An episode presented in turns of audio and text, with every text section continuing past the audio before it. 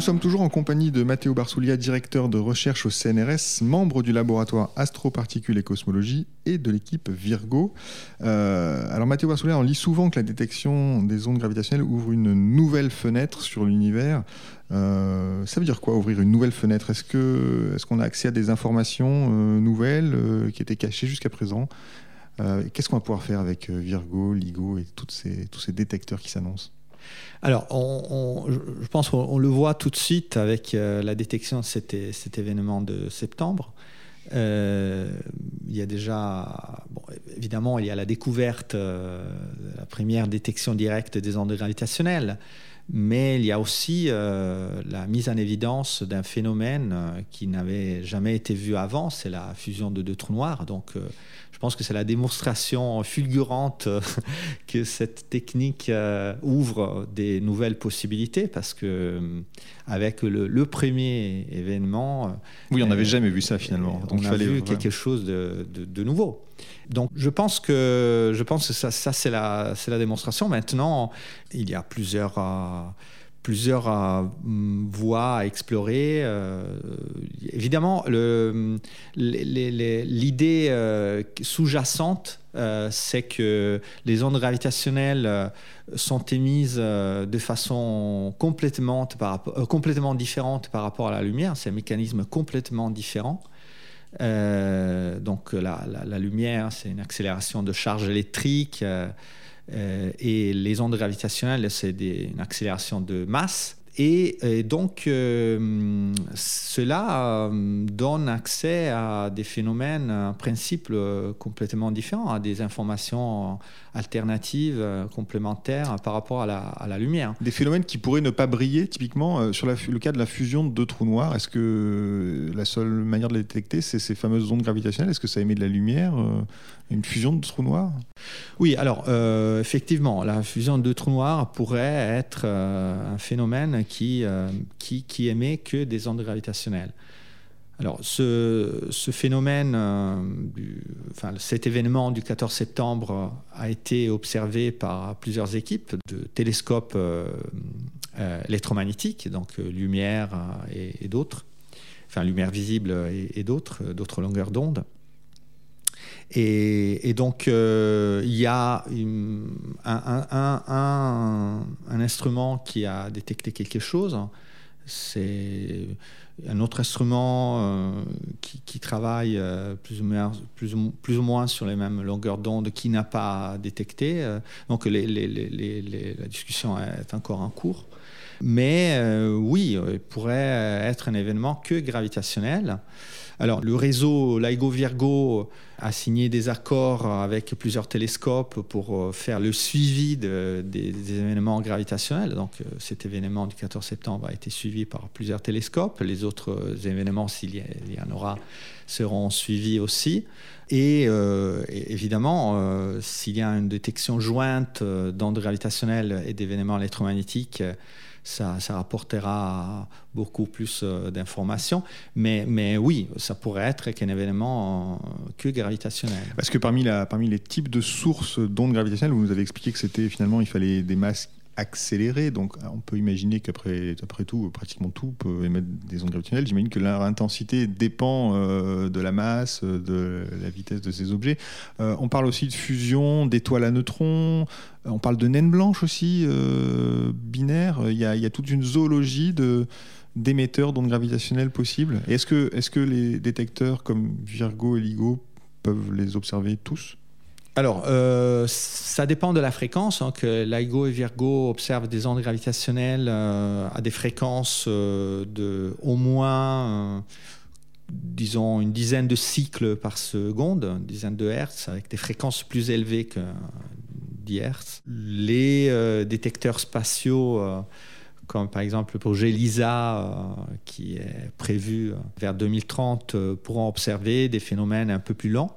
Donc, par exemple, les Virgo et LIGO peuvent observer des, des coalescences de toiles à neutrons ou de trous noirs de masse stellaire.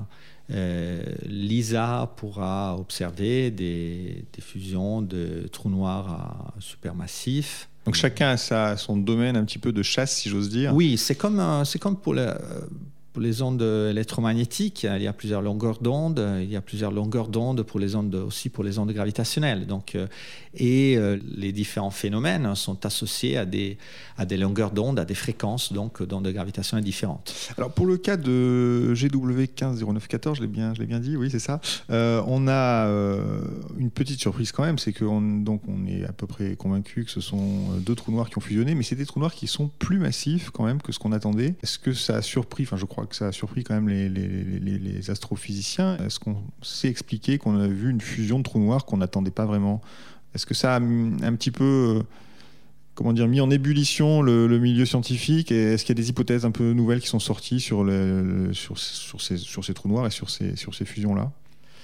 Oui, c'est des trous noirs, euh, particulièrement trous noirs de masse stellaire, donc euh, ils font pas un million de masses solaires, on est d'accord. Ils font pas hein, un million de masses solaires comme euh, le trou noir au centre de, notre galaxie, mais c'est des trous noirs de masse stellaire hein, euh, de masse particulièrement élevée.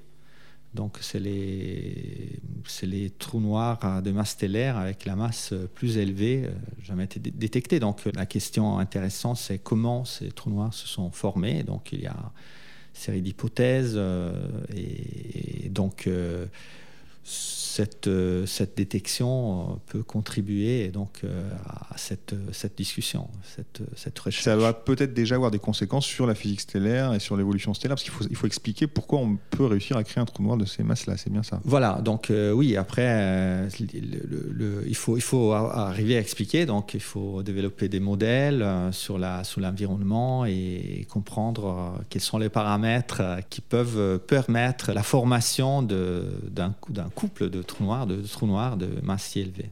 Alors, ce sont des objets euh, inhabituels. Euh, vous nous avez dit tout à l'heure que c'était 15 euh, jours de données qui avaient été, qui avaient été 16 jours. 16 jours de données qui avaient été analysés pour découvrir cet objet. je crois quand même que depuis, il y a eu trois mois, trois mois d'observation. Est-ce que vous avez d'autres candidats dans vos bagages? Alors, dans les 16 jours, il y a deux, deux candidats enfin, il y a deux candidats, il y a deux, événements. Enfin, il y a l'événement du 14 septembre et un autre euh, événement, euh, mais qui est beaucoup plus faible. Donc, euh, c'est un événement qui a quand même une chance supérieure à 90% que ce soit un événement astrophysique, donc comme le, premier. Et donc la prise de données de l'IGO a continué jusqu'à début janvier. Le papier qui est sorti, la publication qui est sortie le 11 février porte sur, les, euh, sur 16 jours euh, d'analyse. Et les analyses sont encore en cours et donc les, des résultats vont sortir bientôt. Parce que ça a une conséquence assez importante, parce que dans la surprise qu'il y a eu sur la masse de ces deux trous noirs, il y a une question qui est euh, est-ce qu'on va en voir d'autres Est-ce que c'était un coup de chance? Enfin, ça a des significations, ça a une implication assez importante. donc, ce que vous allez voir là, par la suite, et on peut quand même imaginer que vous allez voir quelque chose dans les trois mois de données que vous avez en soute. Ce sera important de savoir si on verra d'autres fusions de ce type-là, quand même, j'imagine. Oui, bien sûr, euh, bien sûr. Et, donc, euh, évidemment, le, fait d'avoir vu euh, de un, voire deux, donc si, si on pense que le, deuxième événement des 16 jours, c'est aussi un événement astrophysique. Donc, euh, avec une probabilité qui n'est pas énorme, mais qui, qui n'est pas très très faible non plus. Euh, donc cela fait penser qu'il y en aura d'autres. Maintenant, euh, voilà, il y a toutes les, les, vérifications, les analyses à faire, la signification statistique des événements à, à calculer. Donc, mais je pense que d'ici, d'ici probablement d'ici un mois, il y aura les résultats une présentation des résultats des, sur le reste des données. Sur les restes de données. Et c'est déjà quand même euh, très très attendu. D'ailleurs, cette découverte euh, pose de nouvelles questions et en particulier euh, le devenir de, de, de, ELISA. Vous en avez parlé rapidement. C'est cette mission spatiale qui a été sélectionnée hein, par l'Agence spatiale européenne pour voler mais je crois au début des années 2030, c'est bien ça? Oui. Alors ça paraît loin, on est en 2016. Euh, vous tiendrez jusque-là? Est-ce qu'il n'y a pas un moyen d'accélérer les choses? Ou est-ce qu'il y a même une chance finalement que cette détection... Euh, euh, accélère un peu le calendrier ou, vraiment non c'est trop compliqué de développer une mission spatiale il faudra vraiment attendre 14 ans avant d'en envoyer une dans l'espace alors moi, comme je vous disais tout à l'heure, je, fais toute ma carrière sur une expérience terrestre, donc je n'ai pas une expérience directe avec les missions spatiales. Je sais parce que je travaille dans un laboratoire où il y a des missions spatiales, c'est des missions très très longues, donc qui coûtent très cher. Il y a beaucoup d'investissements et aussi beaucoup de précautions à prendre parce que voilà, c'est une expérience qui va voler, donc il y a des instrumentations spéciales à, utiliser. Donc euh, ça prend beaucoup de temps. Je pense que parmi les choses qui peuvent accélérer le destin de, Elisa, il y, il y avait la, première détection directe des ondes gravitationnelles. Donc, euh, moi, personnellement, j'espère que ça va accélérer le, processus.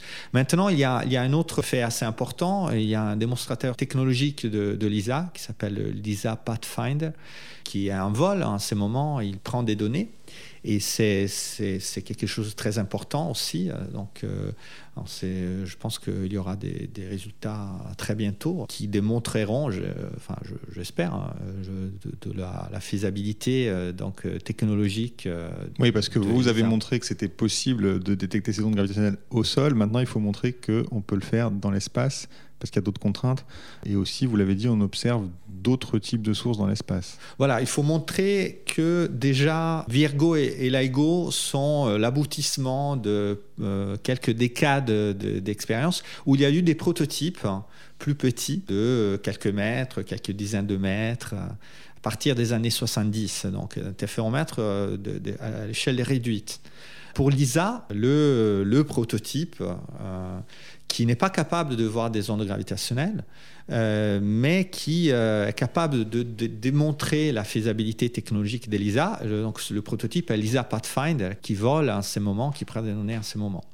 Et donc, c'est un peu l'équivalent de ce qu'on a fait pour les détecteurs au sol.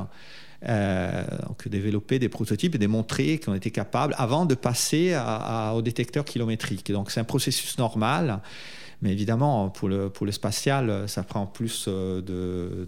Enfin, c'est différent en fait. C'est différent. Donc il faudra peut-être. faut, faut, faire voler des satellites. Il faudra peut-être bien 14 ans du coup pour, pour voir ELISA voler. Dans l'intervalle, j'imagine que vous, au sol, vous allez continuer à faire, des, à faire progresser vos instruments. Euh, il y, a, y, a encore une marge de manœuvre. Euh, qu'est-ce que vous pouvez gagner en sensibilité et qu'est-ce que ça vous ferait gagner en termes de, de type d'événements observables Est-ce que vous verriez plus loin? Est-ce que vous verriez plus petit? Comment ça se... Quelles sont les perspectives pour des instruments comme LIGO et Virgo? Je sais que c'est un peu difficile de vous poser la question maintenant alors que vous allez mettre en, route la version 2 pour Virgo au, printemps, mais je sais aussi que les, les astrophysiciens et physiciens voient toujours un coup à l'avance. Comment on peut imaginer la suite? Alors, euh, déjà, la sensibilité avec laquelle l'ALGO a fonctionné à prix de données euh, entre septembre et janvier n'était pas la sensibilité euh, de, design, donc il y a encore de la marge. Environ un facteur 3, et donc un facteur 3 en sensibilité, ça veut dire voir trois fois plus, plus loin, et donc un volume qui est trois fois au cube, donc environ 30 fois plus d'événements astrophysiques. Et voilà, vous avez dit que Virgo euh, entrera en marche euh, prochainement. Et euh, l'arrivée de Virgo donnera accès à, des estimations beaucoup plus précises de la position de l'événement, de la sur le ciel. position sur le ciel. Parce qu'avec trois interféromètres, on peut faire une triangulation beaucoup plus précise de, de cette celle qui a été faite avec les deux interféromètres LIGO. Il faut, rappeler que les, interféromètres euh, LIGO, Virgo ne sont pas comme des télescopes, donc euh, il faut au moins deux, voire trois instruments pour avoir une, indication de la position dans le ciel. Donc l'arrivée de Virgo pourra fournir une meilleure position dans le ciel, donc aussi un suivi meilleur par les télescopes électromagnétiques. Donc, amélioration de la sensibilité de l'ego, euh, donc euh, ça c'est un processus euh, qui prendra, qui prendra quelques années. Donc, il y a d'autres expériences qui vont entrer en fonctionnement. Donc, il y a une expérience japonaise, Kagra, donc un interféromètre 3 km souterrain. Et puis, il y a une expérience LIGO qui va être montée en Inde donc, c'est un interféromètre LIGO, un troisième interféromètre LIGO, euh, LIGO qui va être monté en Inde. Et bien sûr, il y a un interféromètre euh, en Allemagne, Géo, qui est un peu plus petit, de 600 mètres, Euh, et donc, en même temps, la communauté scientifique essaie de trouver des moyens pour améliorer ultérieurement la, sensibilité. Donc, il y a plusieurs techniques qui sont en développement. Euh, donc pour baisser les bruits de l'instrument. Donc des techniques euh, d'interférométrie ou des, un travail sur les matériaux, des miroirs. Il y a plusieurs euh, travail sur les lasers. Il y a plusieurs techniques qu'il faut mettre ensemble en même temps pour améliorer la sensibilité. Et donc à chaque fois qu'on améliore la sensibilité, on a plus de chances de voir des événements et on a un meilleur rapport signal à bruit pour les événements à la même distance. Donc euh, évidemment, avec une sensibilité trois fois meilleure, on aurait pu voir l'événement de septembre avec un rapport signal-bruit trois fois meilleur. Et, euh, on, peut voir, on peut voir des événements similaires avec 30 euh, fois plus de chances.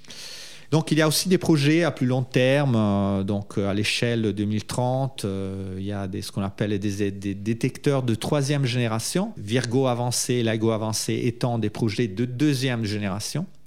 Et donc, ça, c'est des projets, on imagine des interféromètres, des bras de 10 km, voire de 40 km, et qui euh, devraient augmenter leur sensibilité, devraient avoir une sensibilité 10 fois meilleure que les interféromètres euh, LIGO et Virgo. C'est des projets qui ne sont pas encore approuvés, mais euh, mais qui, voilà, c'est un peu la, base, euh, enfin, représente un peu des réflexions, plus que des réflexions, des études, véritables études de la communauté sur le futur, en tout cas au niveau des instruments. Et, évidemment, tout ça répond à des questions scientifiques, donc que ces instruments pourraient contribuer à, répondre en astrophysique, voire en cosmologie, voire à faire des études encore plus poussées sur la relativité générale. Donc on est vraiment, on l'a compris, en train d'assister à la naissance de l'observation gravitationnelle. Merci beaucoup Mathéo Barsoulier d'avoir accepté notre invitation sur Ciel Espace Radio. Bonne chance donc pour la mise en route euh, de Virgo, c'est bientôt. Euh, cette émission est désormais terminée. Elle était réalisée par Nicolas Franco et présentée par David Fossé. À très bientôt à l'écoute de Ciel Espace Radio.